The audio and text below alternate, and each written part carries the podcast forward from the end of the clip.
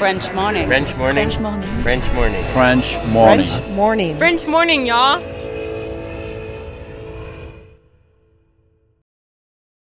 Cet épisode a reçu le soutien de la CFE. La CFE, vous connaissez?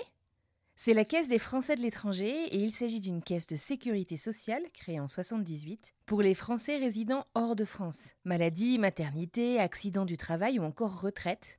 La CFE permet aux Français de l'étranger de continuer de bénéficier de la même protection sociale qu'en France, à l'étranger. Pour en profiter, il vous suffit d'adhérer à la CFE, peu importe votre situation, peu importe le pays dans lequel vous vivez ou dans lequel vous vous rendez, et bien entendu, peu importe la pathologie ou les circonstances, catastrophes naturelles, faits de guerre, etc.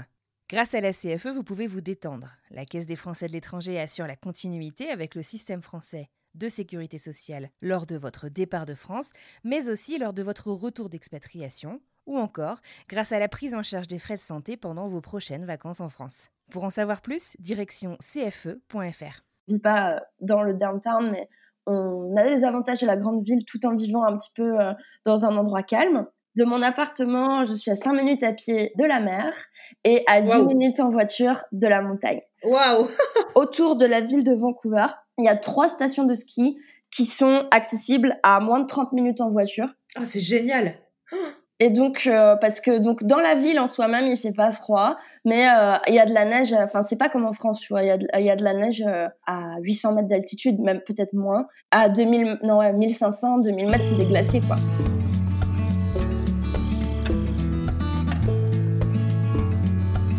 Bienvenue sur French Expat, le podcast.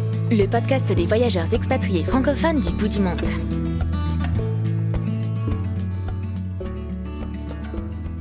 Bonjour à tous, je suis Charlotte, une des membres de la team FELP, et je vous parle depuis Brooklyn, New York. Je suis ravie de vous retrouver pour ce nouvel épisode de French Expat, le podcast, épisode 24, saison 2. Cette semaine, je vous emmène à la rencontre de Lily. Lily vit à Vancouver au Canada, mais avant de partir pour le froid canadien, Lily a posé ses valises au Maroc, au Sahara occidental, décision qu'elle a prise sur un coup de tête 15 jours avant de partir. Elle en est maintenant à sa quatrième année d'expatriation, et Lily nous raconte dans cet épisode sa nouvelle vie au Canada, comment vivre loin de sa famille et ses amis, son métier d'enseignante de français qui la passionne. Pendant cette interview, Lily m'a fortement donné envie de découvrir Vancouver et toutes les pépites qu'elle recèle. J'espère que cet épisode vous donnera autant envie qu'à moi de partir, et je vous souhaite une bonne écoute en compagnie de Lily.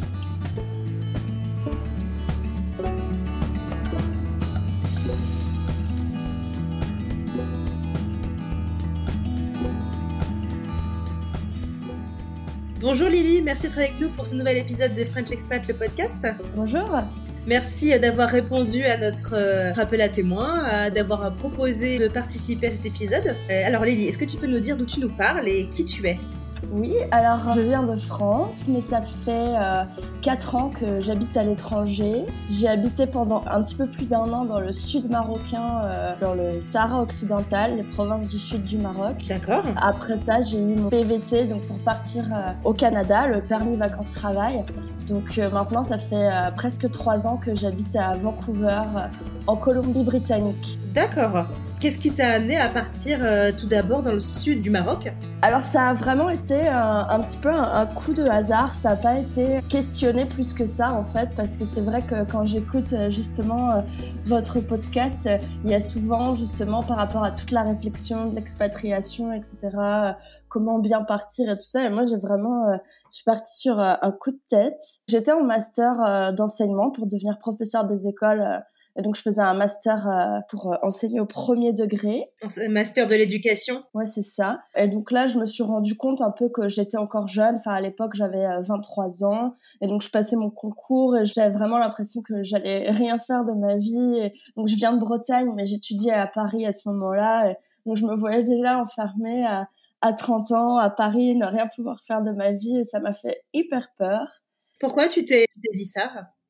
Je sais pas, c'est ça a été vraiment l'impression que j'ai eue que parce qu'à ce moment-là, j'habitais euh, voilà dans un petit studio et puis j'étais euh, voilà célibataire tout ça, et je voyais vraiment ma vie euh, se terminer avec ce concours de professeur des écoles. même si c'était un, un, métier qui m'intéressait beaucoup, j'avais pas du tout envie de m'installer à Paris. Comme c'est compliqué d'obtenir des mutations avec l'éducation nationale, je voyais pas comment j'allais pouvoir retourner en Bretagne proche de mes amis, de ma famille. J'avais aussi très envie de voyager et j'avais pas, enfin, j'avais voyagé un petit peu à l'époque, mais pas beaucoup et j'avais envie de plus. Et je voyais pas comment tous ces projets allaient être possibles en passant. Pouvait aboutir. Hein. Ouais, en passant le, le concours. Et donc, euh, j'ai validé mon écrit, j'ai eu mon écrit et à ce moment-là, j'ai annoncé à mes parents que je me présenterais pas à l'oral. D'accord. Donc euh, je vois très bien de quoi tu parles puisque je suis euh, professeur des écoles. J'ai aussi passé le master et le concours. Et effectivement, pour nos auditeurs qui voudront peut-être en savoir un peu plus, ils pourront contacter par la suite, mais euh, voilà, pour leur donner des petites pistes. Quand on veut passer le concours, on peut choisir l'académie dans laquelle on passe. mais une fois qu'on l'a passé dans cette académie-là, on doit travailler dans cette académie. Et c'est très difficile de revenir dans l'endroit où on est d'origine. Voilà, c'est ça. En fait, mon idée, donc quand j'étais en master, c'était de prendre une année euh, comme sabbatique après le concours. Et donc j'avais demandé l'autorisation à l'académie. Je m'étais vraiment bien renseignée auprès du rectorat de Paris.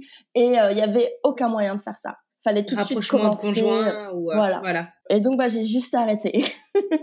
D'accord. Et du coup, tu es partie au Maroc et c'était une proposition pour un travail ou tu t'es dit je vais partir un an pour découvrir? Alors entre mon arrêt et mon départ au Maroc, il y a eu un an, donc un petit peu un an de flottement où là j'ai voyagé. Donc j'ai voyagé pour moi, euh, je me suis pas expatriée, donc je suis partie en Birmanie, euh, j'ai fait un road trip justement au Canada. Donc j'ai traversé euh, de Montréal à Vancouver en stop. Et euh, ouais. Et donc c'est à ce moment-là que je me suis dit ah mais j'ai vraiment très envie euh, de vivre au Canada. Donc là j'ai demandé pour avoir un PVT, permis vacances travail en 2016, mais je ne l'ai pas obtenu. Et euh, donc à la fin de mon voyage, je me voyais pas du tout rentrer en France et voilà, c'était pas du tout ce que j'avais envie de faire, repasser le concours. Certes, j'avais voyagé pendant un an, mais ça ne me convenait toujours pas en termes de parcours de vie. Et donc euh, c'est à ce moment-là que je me suis dit, mais en fait, euh, je pourrais enseigner à l'étranger. Ça compléterait les deux parties de ce que j'ai envie de faire, donc pouvoir travailler avec les enfants parce que c'est vraiment une une passion pour moi et en même temps continuer à voyager, être à l'étranger. Et donc là, j'ai postulé dans plein d'écoles euh, différentes. Donc sachant qu'à ce moment-là, j'avais 25 ans, un master mais pas euh, de concours et surtout euh, très peu d'expérience. J'avais travaillé un an en alternance en même temps que mon master dans une école à Paris, mais c'était une alternance, donc c'était pas une année.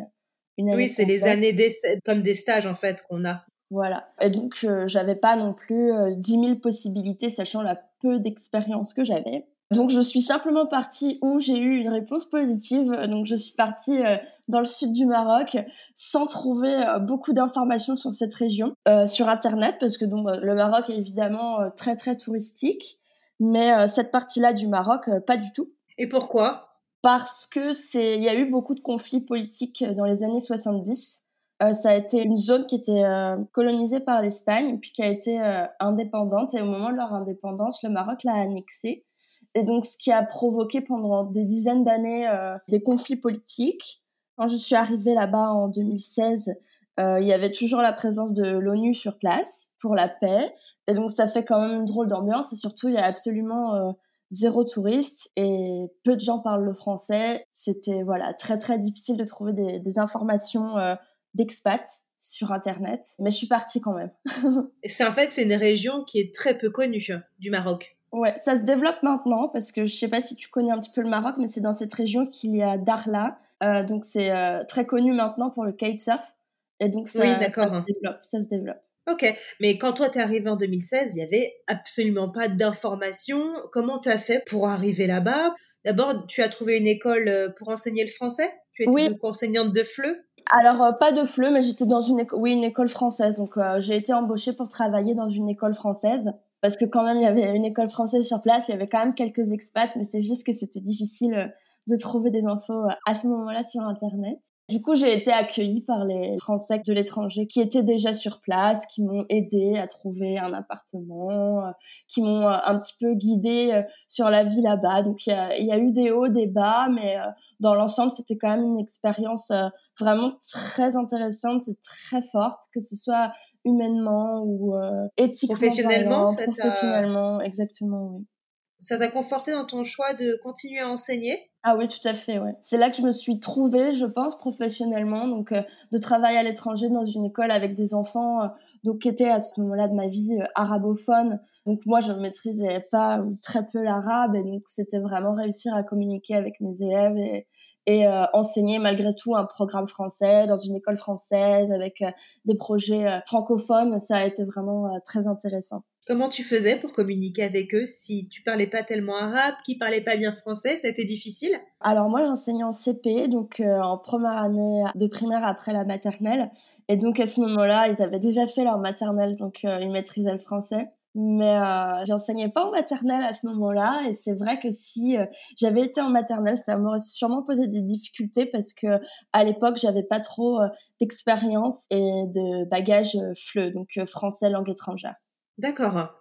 Ouais, donc difficile pour toi d'arriver à communiquer au tout début. Avec des maternelles, oui.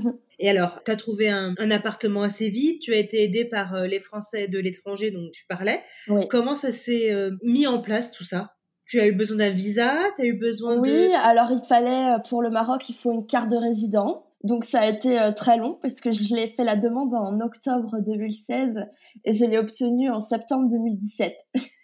Au moment de repartir. Voilà. Mais euh, voilà, j'ai eu les papiers, puis euh, trouver un appartement, euh, ça a été un petit peu de la chance parce que c'était pas forcément facile parce que comme c'est une ville qui n'est pas touristique, il y a des apparts qui sont soit très petits et pas du tout dans nos standards occidentaux et donc qui me plaisaient pas trop, surtout en arrivant en tant que femme seule, expatriée femme seule dans un territoire euh, justement où il y a très peu d'expatriés, j'avais quand même envie d'avoir un minimum de confort pour me sentir chez moi.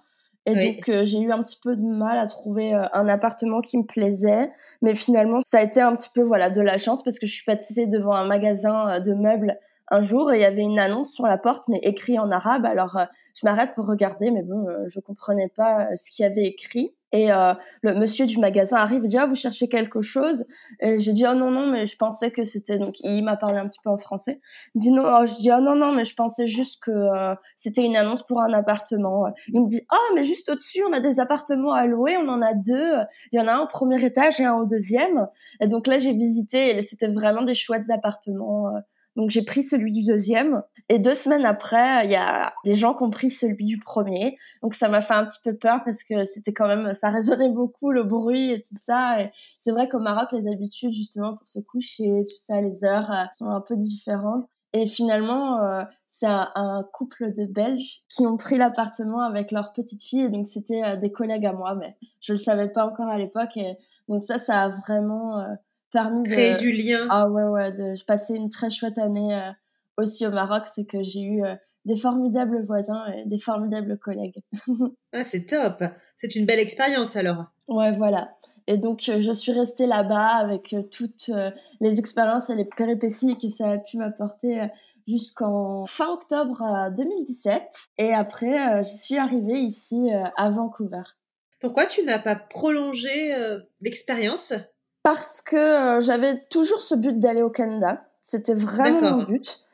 Et euh, entre-temps, euh, je me suis mis avec mon copain actuel et qui était au Canada. Donc j'avais aussi envie de le rejoindre. Bien sûr, d'accord. Mm. Les lois du cœur. Voilà, c'est ça. Et puis bah il, était déjà au Canada et j'avais ce projet personnel de base, donc ça tombait hyper bien.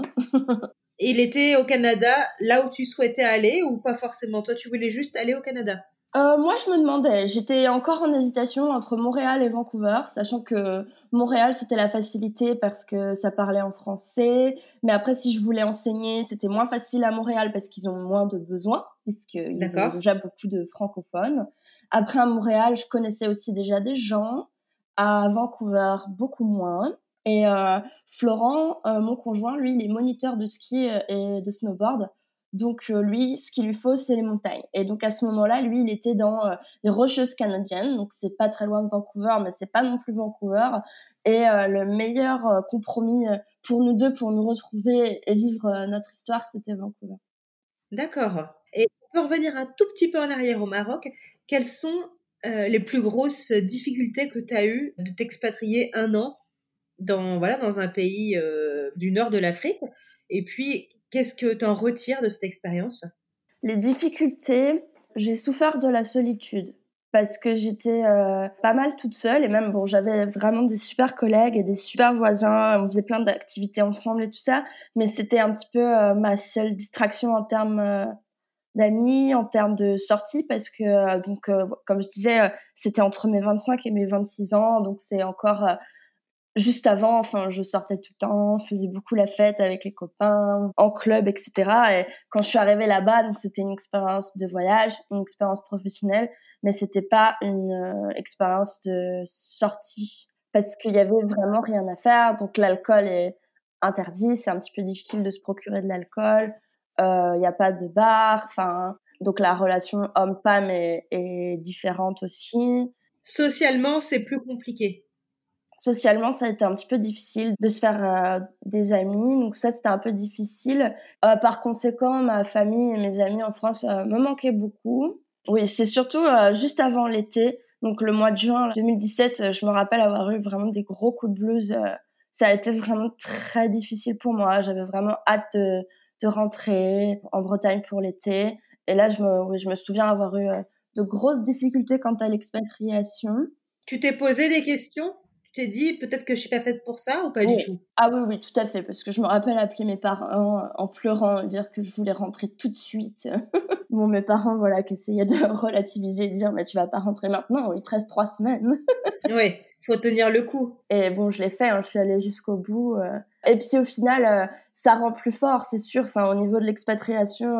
Et puis ça rend les, les relations aussi beaucoup plus euh, privilégiées et beaucoup plus claires Enfin, par exemple, euh, en termes d'amitié, en termes de famille, justement, quand on rentre d'expatriation, quand on garde le contact avec les gens pendant notre expatriation, je trouve que les gens qui restent, parce qu'il y a des gens qui s'effacent petit à petit aussi, mais les gens qui restent, ça reste euh, des relations d'autant plus fortes. Ça m'a vraiment appris ça, cette expérience au Maroc, d'entretenir des relations de qualité avec mes proches.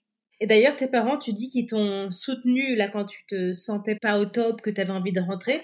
Quand tu leur as annoncé ton premier départ, ton départ pour le Maroc, comment est-ce qu'ils l'ont pris? Est-ce qu'ils ont été derrière toi? Est-ce que ils t'ont soutenu tout le long de cette expérience? Je dirais que oui. Bah, ils étaient un petit peu tristes euh, de me voir partir, et surtout après, donc Maroc, puis après, je leur ai dit que je partais au Canada. Après, ça leur a fait un deuxième choc, j'imagine. Après, bah, là, il y a quelques temps, on a eu notre résidence permanente pour le Canada. Enfin, tout ça, petit à petit, ils se rendent compte qu'on va peut-être pas rentrer tout de suite. Et forcément, ça les rend un petit peu tristes. Mais euh, je pense qu'ils sont, ils sont derrière moi. Et bon, alors des fois, pour rigoler, il peut y avoir des petites phrases un peu culpabilisatrices, mais vraiment très peu. Non, je pense qu'ils soutiennent vraiment mon projet, qu'ils étaient euh, fiers euh, de moi, que, du courage de pouvoir faire euh, ce genre d'expérience. C'est bien parce que du coup, tu t'es senti soutenue et ça t'a permis d'avancer, de ne pas baisser les bras, même quand c'était un peu dur, en fait. Oui, ah oui, je pense que ça m'a aidé. Oui, parce que comme je te disais tout à l'heure, il y a vraiment un moment, surtout au Maroc, là. En plus, à ce moment-là, au Maroc, du coup, c'était euh, le ramadan. Et c'est une époque, du coup, où la ville, elle est encore plus morte la journée, euh, où il se passe vraiment Tout est au ralenti. Donc, c'était vraiment un moment où j'étais prête à baisser les bras. Et euh, ouais, je pense que le fait que j'appelais à ce moment-là très très très très souvent mes parents et donc je sais pas si en tant qu'expatrié ça t'est déjà arrivé ces moments-là mais quand ça va mal t'as vraiment envie de le dire à personne donc j'en parlais très peu euh, aux gens avec qui j'étais euh, au Maroc ou avec mes amis en France mais par contre mes parents alors là ils ont subi tous mes coups de, de cafard tes coups de mou Ouais. Non, j'en parle pas trop mes parents. je sais pas s'ils m'écouteront euh, à ce moment-là, mais effectivement, je, je n'osais pas leur en parler. Je n'ose pas leur en parler quand il y a des petits coups de mou parce que je veux pas les inquiéter. Et euh, effectivement, c'est des choses qu'on cache facilement quand ça va mal. Et donc, tu es rentrée euh, de cette année au Maroc en octobre 2017. Oui, parce qu'en fait, à ce moment-là, alors j'avais, avec mon ancienne directrice d'école, je lui avais dit que pour la dépanner, je pouvais faire la rentrée 2017 mais que je partirais au moment des vacances de la Toussaint. Et puis ça arrangeait tout le monde. Et donc j'ai passé l'été en Bretagne, donc avec mon copain, parce qu'on s'est mis ensemble cet été-là. Tu l'as rencontré au Maroc, ton copain? Non, c'est un petit peu compliqué comme histoire, mais en fait, on, se connaissait avant. Et euh, mais bon, il s'était rien passé ou quoi que ce soit. Et euh, en fait, quand j'étais au Maroc, euh, sur la fin de mon année au Maroc, on a commencé à reprendre des nouvelles euh, via Internet, parce que lui, il était un petit peu aussi tout seul euh, au Canada, enfin, expatrié, et moi, j'étais un petit peu toute seule au Maroc, expatriée. Et donc, en fait, on a créé ce lien à s'appeler, à se demander des nouvelles, etc. Et ça nous a drôlement rapprochés. On s'est rendu compte qu'on avait les mêmes projets. Donc, l'été d'après, il est revenu en France et moi aussi, parce qu'on s'est dit qu'on avait envie d'essayer de commencer une histoire ensemble. Et puis ça a drôlement bien marché. Donc euh, voilà, ça m'a aussi beaucoup ressourcée. Et donc je suis repartie au Maroc euh, en début septembre, euh, vraiment bien. Et mes deux derniers mois au Maroc se sont très bien passés. Quand tu es partie, tu es partie juste avec tes valises, t'as pas fait de déménagement Ah oui, ouais. Non, non, j'avais rien. J'avais une valise, c'est tout. Du coup, quand t'es rentrée, plus simple aussi. Pas besoin de, de tout rapatrier, pas besoin de, c'est sûr. de prévoir un déménagement. C'est sûr. C'est aussi bah, sûrement cette facilité de partir seul et sans enfant.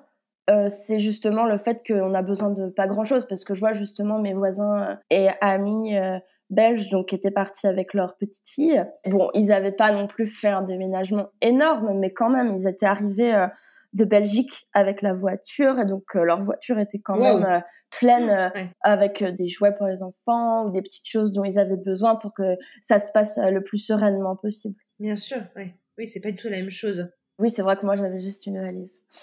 du coup, tu reviens en France octobre 2017 et là, tu te prépares pour repartir. Quelles sont les démarches que tu as entrepris pour rejoindre ton conjoint euh, au Canada et, euh, et comment tout ça s'est mis en place? Bah avant toute chose, donc j'avais eu la chance en 2017 d'être tirée au sort pour recevoir un permis vacances-travail euh, pour le Canada. Donc ça simplifie drôlement les choses. Donc, euh, une fois que j'avais eu ce visa-là, enfin ce permis de travail, pardon, qu'est-ce qu'il fallait? Il fallait que j'ai une certaine somme d'argent sur mon compte en banque. Je crois que c'était 2000 euros. Il fallait que pour prouver que tu puisses vivre de toi-même euh, au début? Oui, c'est ça. D'accord. Il fallait ça. Il fallait faire une visite médicale. C'était pas énorme en termes de, de préparation. Puis c'est pareil, je suis partie avec euh, deux valises, euh, sans meubles ou quoi que ce soit, juste avec mes vêtements et deux trois petits trucs de chez moi que j'aime bien et et puis c'est tout. Donc je suis arrivée sur place le 30 novembre 2017. Le PVT, tu en as fait la demande quand pour l'obtenir? En novembre ou décembre 2016, un an avant. Ah oui, donc ça prend presque un an avant de l'obtenir. Mais en fait, ça dépend des gens parce que, alors, je pourrais pas dire pour cette année parce que je m'y intéresse un peu moins, mais chaque année, quand moi j'ai fait la demande, ils ouvraient à peu près entre 6000 et 7000 places. Et donc, il y a, euh, je sais pas, il y a entre 20 000 et 30 000 Français qui s'inscrivent pour recevoir un permis vacances-travail.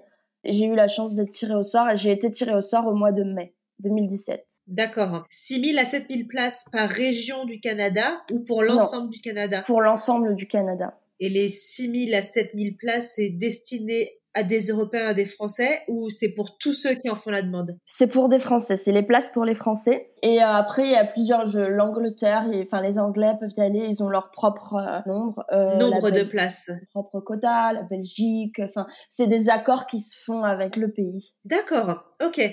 Donc du coup, tu as été tirée au sort, contente quand tu as reçu ta réponse Ah oui, très contente. Oui, c'était vraiment une très très bonne nouvelle. Ça me permettait de partir parce que c'est vrai que bah, s'il y avait pas ça, bon, finalement maintenant avec le recul, je me rends compte qu'il y avait d'autres possibilités pour aller au Canada en termes de permis de travail. Mais à l'époque, j'étais pas assez renseignée et euh, j'avais l'impression que si j'avais pas ça, euh, mon choix d'expatriation était fichu quoi le fait d'avoir obtenu ton PVT en donc euh, juin 2017, c'est ça? Tu as eu la réponse euh, mai, juin? Oui, oui, C'est ce qui a conditionné quelque part le fait de te lancer dans la relation avec ton conjoint ou pas du tout? Mmh, Ça aurait on pu. On s'est euh, jamais dit ça explicitement, mais sûrement parce que lui il l'était déjà et à ce moment-là on était déjà en communication et je me rappelle que c'était au mois de mai justement et je disais bon on est au mois de mai, la plupart des places ont été données, euh, je crois pas que ça va le faire.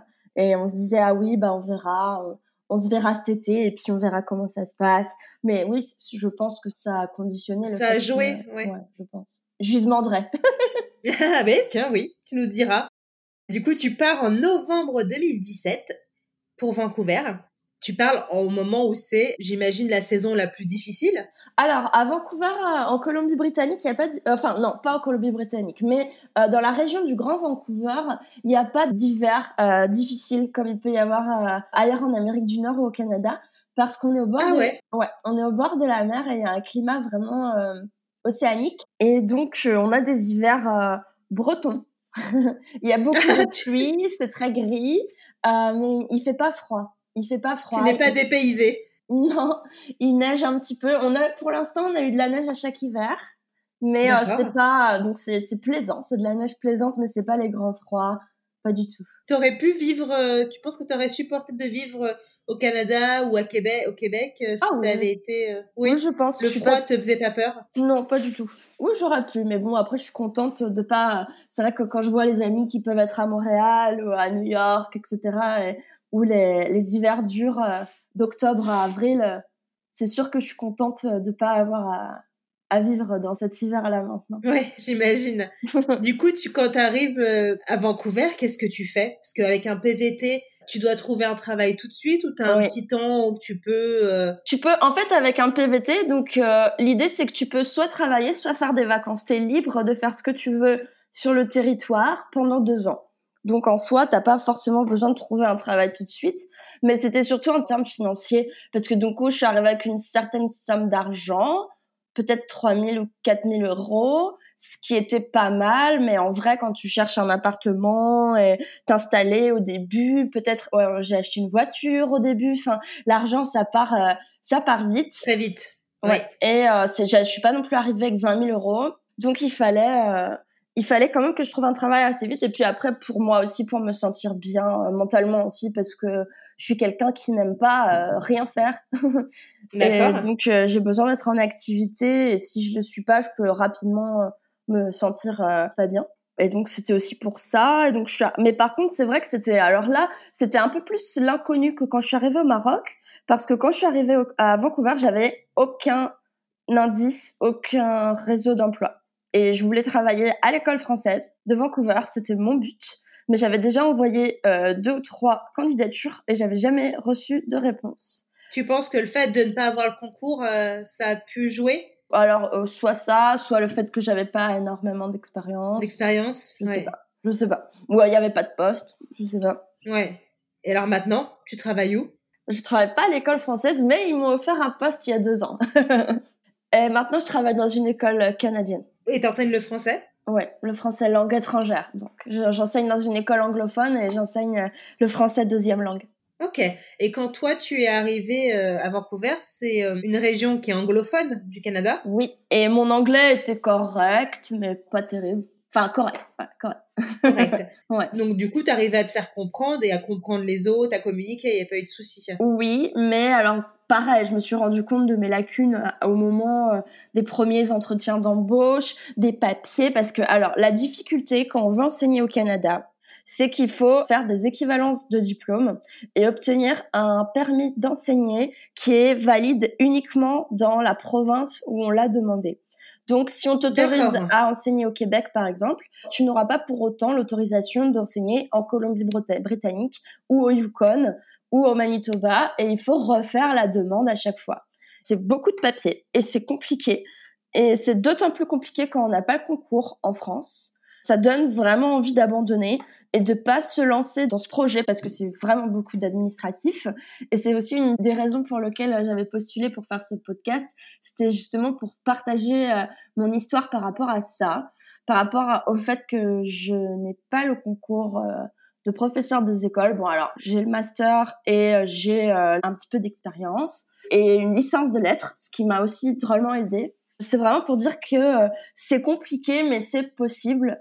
Et il faut pas se laisser effrayer par les papiers parce que une fois que c'est fait, il y a toujours des possibilités après de reprendre des cours ou faire des études pour compléter ce permis d'enseigner pour avoir plus de possibilités d'enseignement dans la province. Mm. Oui.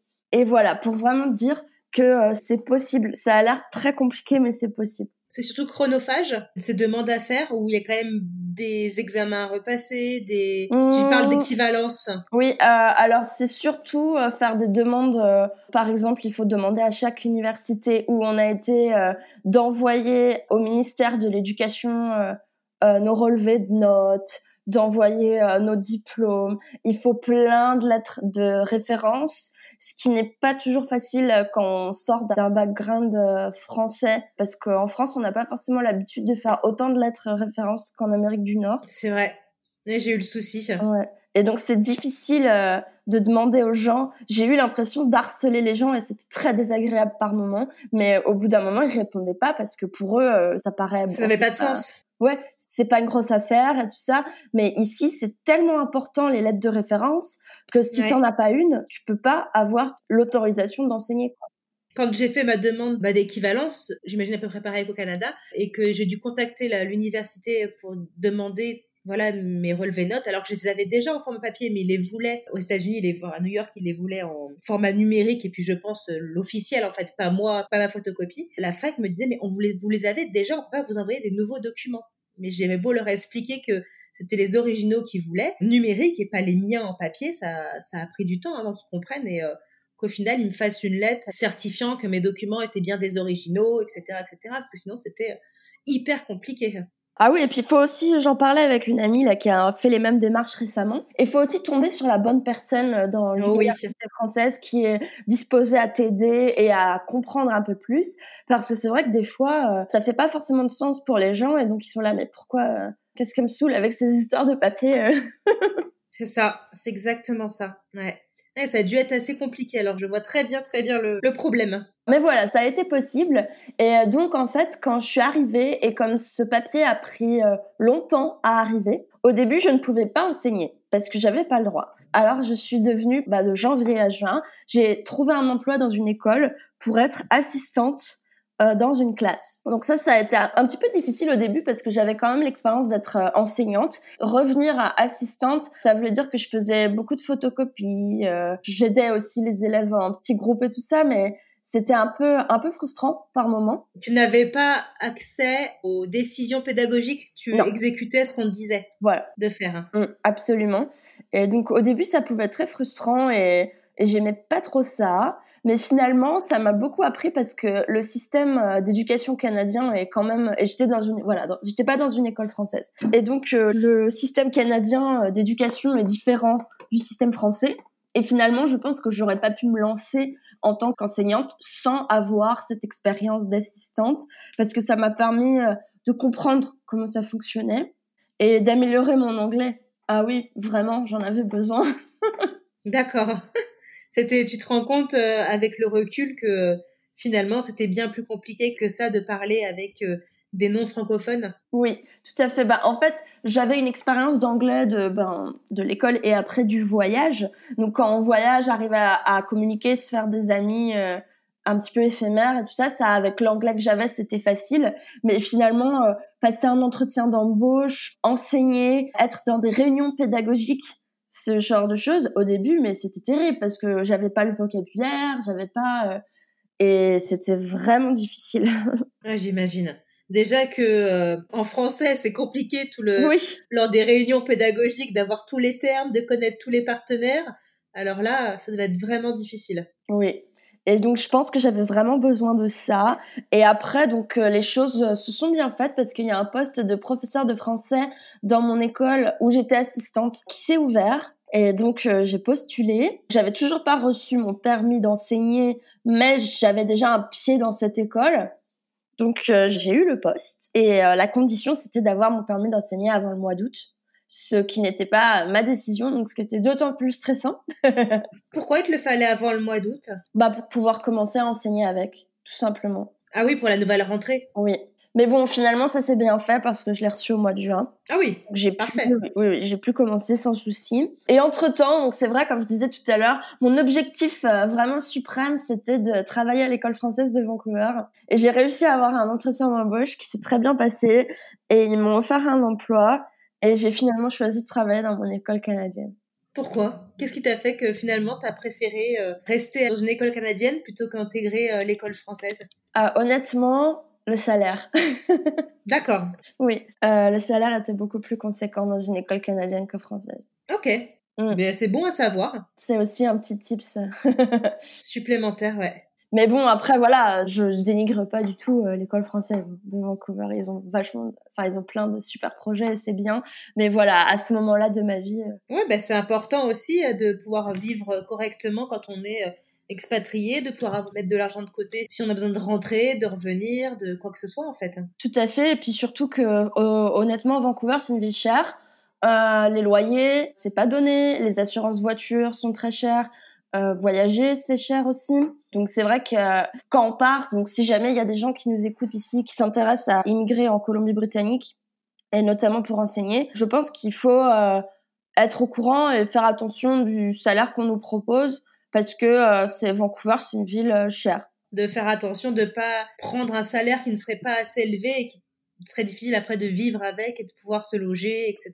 Voilà, tout à fait. Parce que euh, justement, quand j'étais assistante, par exemple, mon salaire était euh, correct, mais pas génial. Il n'aurait pas fallu moins pour vivre. Pourtant, quand ils m'ont proposé ce salaire, n'ayant pas trop conscience à l'époque euh, du coût de la vie, je me suis dit, oh, c'est un salaire correct, c'est chouette et tout ça. Mais finalement, avec le coût de la vie, bah, c'était pas si terrible que ça.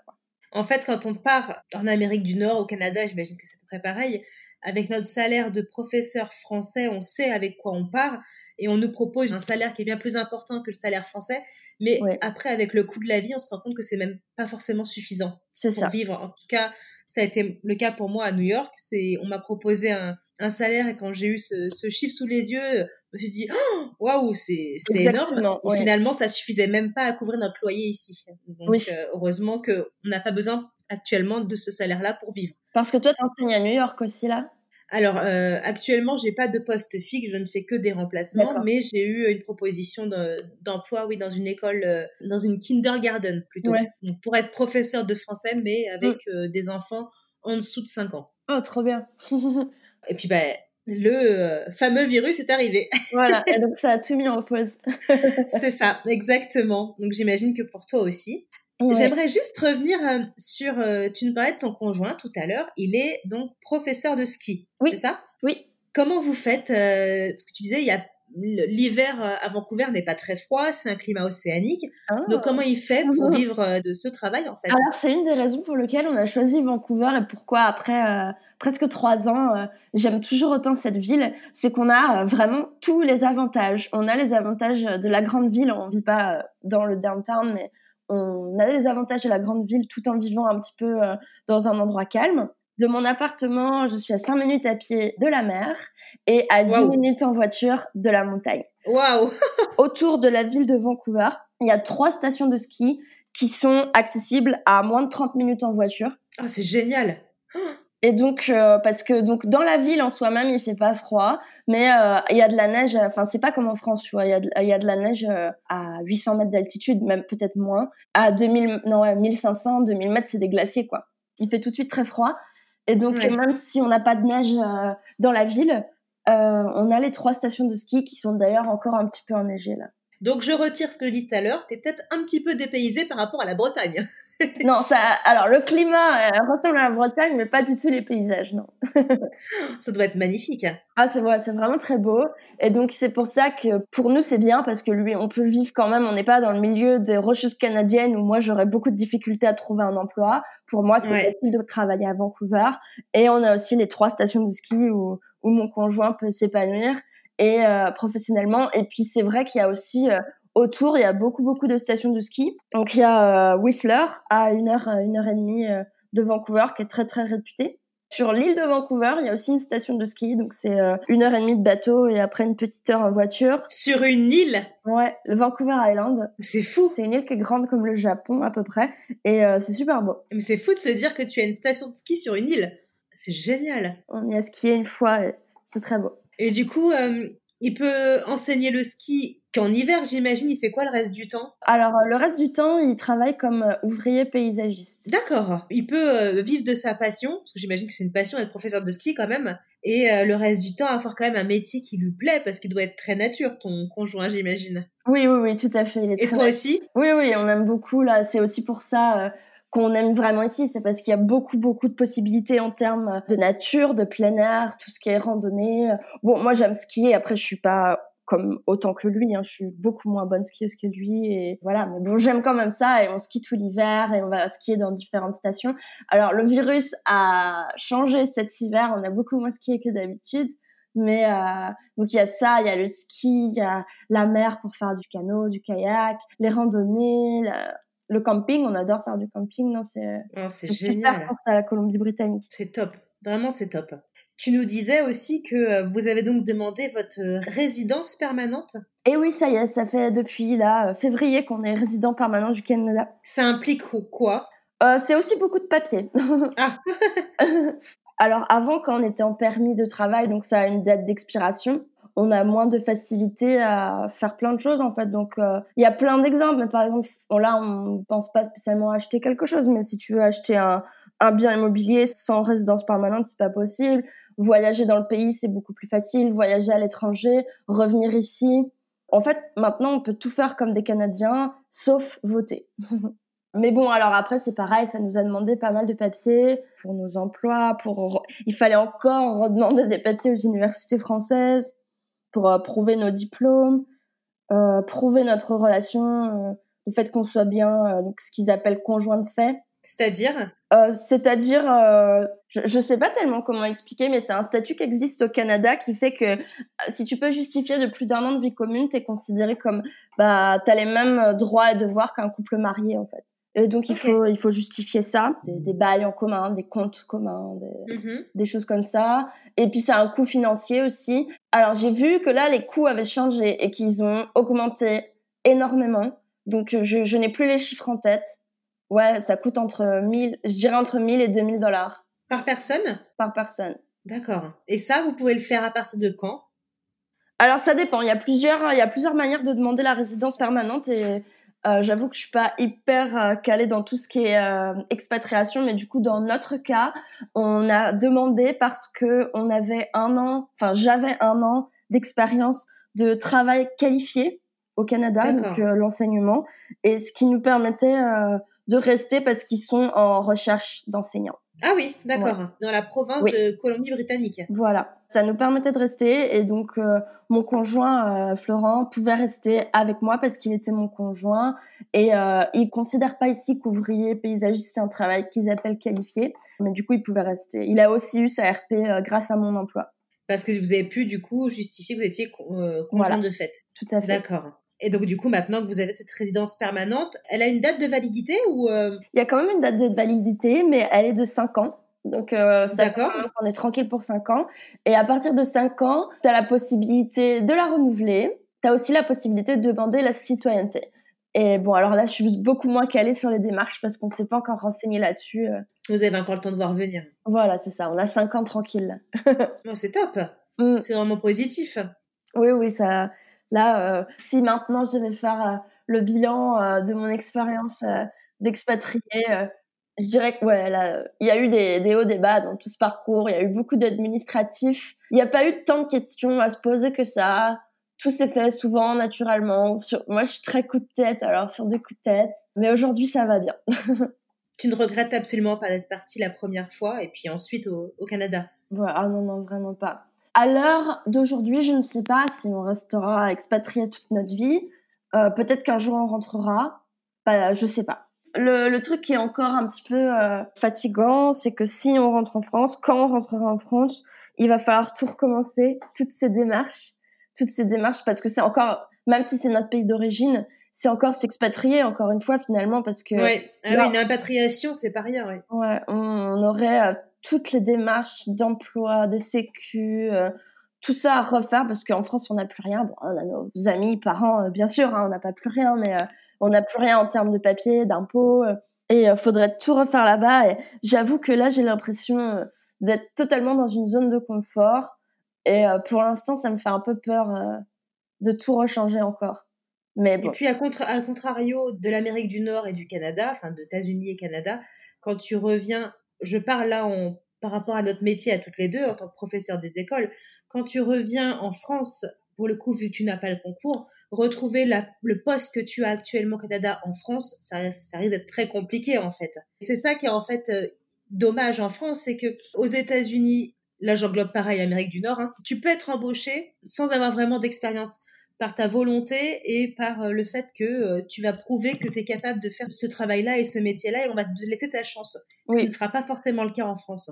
C'est ça, le, système actuel de l'éducation nationale ne me convient pas. Bon, si jamais on rentre en France, j'ai le temps de réfléchir, mais euh, non, franchement, je me vois pas repasser le concours de professeur de Mais c'est ça. Mais ouais parce que déjà j'ai pas c'est bien dommage. à la fac. Ouais. Mais et puis alors après on verra là euh, j'ai postulé cette année pour un master un autre master on va faire un master de FLE français langue étrangère à mhm. distance euh, pour justement euh, développer ces compétences là et dans parce que là, je commence à avoir de la bonne expérience en termes de FLE, mais du coup, j'ai pas un diplôme de FLE. Dans le système français, on sait que les diplômes, c'est important. Et donc, si jamais on rentre en France ou si on veut changer de pays à un moment donné, je pense que ça me sera très utile d'avoir ce master. Ouais. Tu as raison, ouais. Là, j'ai postulé, j'ai pas encore de réponse. Un bagage supplémentaire, mais c'est très bien, c'est bien de penser à ça avant. Super. Justement, je trouve que là, c'est un, un bon moment pour faire ça parce que voilà, justement, euh, j'ai un travail avec un salaire, donc je peux me permettre de payer ce master. Euh, on n'a pas d'enfants ou quoi que ce soit, donc euh, quand je rentre le soir, j'ai juste à m'occuper de moi et, et justement travailler mes cours. ce serait vraiment, c'est vraiment le parfait moment, je pense, pour le bon timing. Tu as raison. Euh, si jamais nos auditeurs euh, veulent communiquer avec toi, en apprendre plus sur toi, est-ce que tu as euh, un compte Instagram, un compte Facebook où ils peuvent te retrouver? Ouais, mon compte Instagram c'est Lily Lexplo, donc L-I-L-Y et Lexplo L-E-X-P-L-O. Ce nom-là, c'est parce que je fais partie aussi d'une communauté de voyageuses et c'est un blog qui s'appelle euh, Les Exploratrices. Oui, je connais, c'est ah super. Ouais, donc euh, je suis une des exploratrices. J'ai écrit plein d'articles pour le blog. Super, donc du coup, nos, auditeurs pourront aller lire tes articles. En plus, tu les signes sous le nom de Lily? Ouais, tout à fait. Et ouais, ouais. Et euh, donc d'ailleurs, j'en ai écrit un sur Vivre dans les provinces du Sud, sur mon expatriation. J'ai écrit un article sur bilan de deux ans et demi d'expatriation l'année dernière. Euh, j'en ai écrit sur Vancouver, j'en ai écrit pas mal sur euh, le Maroc. Ah, c'est top, super. Et puis bon, après, toutes mes copines euh, du blog, elles écrivent aussi tout plein d'articles. On est plusieurs à être expatriés, donc il y a vraiment plein d'articles intéressants sur l'expatriation si ça vous intéresse. ah, super, on va aller voir ça. Est-ce que tu as des endroits que tu recommanderais dans ta province, dans ta ville de cœur, on peut le dire, à nos auditeurs? Vancouver? Oui, ou en tout cas en Colombie-Britannique, euh, ou même au Maroc si tu as des super souvenirs. Ouais. Euh, alors au Maroc, j'ai trop de super souvenirs. C'est vraiment un pays magnifique. Alors j'aurais juste à dire, allez au Maroc, c'est vraiment trop beau. Mais euh, Vancouver, vraiment, la Colombie-Britannique, je pense que c'est encore une région pas assez connue des Français parce que très loin. donc c'est une région quand même touristique, mais je trouve qu'il n'y a pas encore beaucoup. il y a quand même une belle petite communauté d'expatriés, mais je trouve pas qu'il y ait tant de ça de tourisme français. Et euh, du coup, j'ai vraiment envie de dire, euh, ça vaut vraiment la peine de venir euh, visiter cette région parce que donc voilà, il y a l'île de Vancouver à une heure et demie de bateau qui est absolument magnifique. Toute la région de Vancouver, c'est trop beau. Le fait d'être entre l'océan Pacifique et la montagne, c'est un cadre et les forêts, et les grands lacs canadiens, ça donne un cadre qui est absolument incroyable. J'adore les rocheuses canadiennes. Bon, alors c'est pas en Colombie-Britannique, c'est en Alberta, mais les Rocheuses, c'est un des plus beaux endroits où je suis allée dans ma vie. Et je vous conseille fortement l'ouest du Canada en général parce que c'est vrai qu'il y a beaucoup euh, de tourisme au Canada, au Québec, parce que parce que c'est francophone et parce que c'est plus proche de la France évidemment, donc les tarifs sont sûrement plus attractifs. Mais euh, ne surtout pas dénigrer euh, l'Ouest canadien parce que c'est magnifique. Ok, super. Merci beaucoup.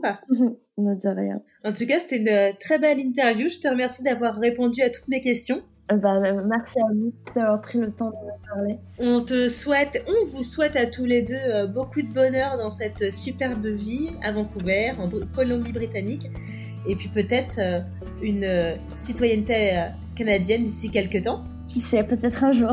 On croise les doigts. Merci. Merci beaucoup Lily, à bientôt. À bientôt.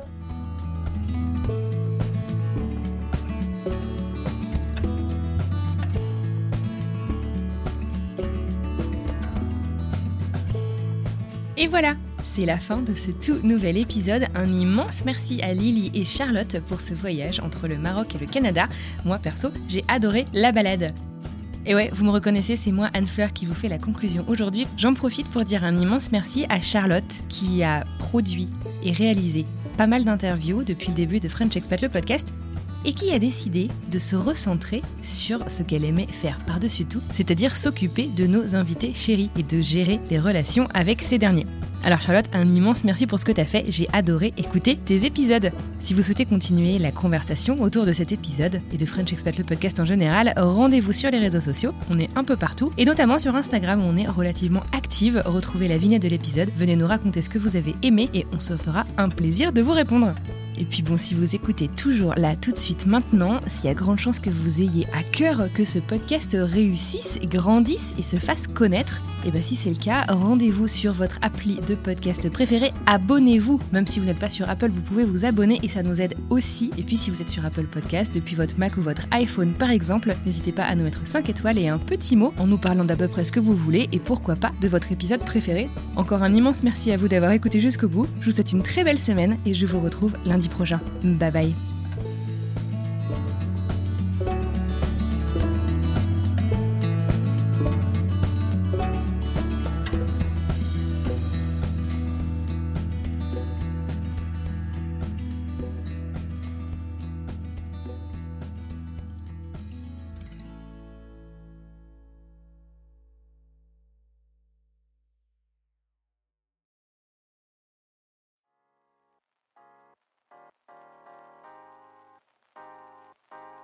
Vous venez d'écouter un podcast réalisé par moi-même, Anne-Fleur Andrely, mixé et habillé par Alice Krief et produit par French Morning. French Expat n'est pas le seul podcast de French Morning. Pour retrouver tous les podcasts du groupe, rendez-vous sur frenchmorning.com slash podcast. À bientôt!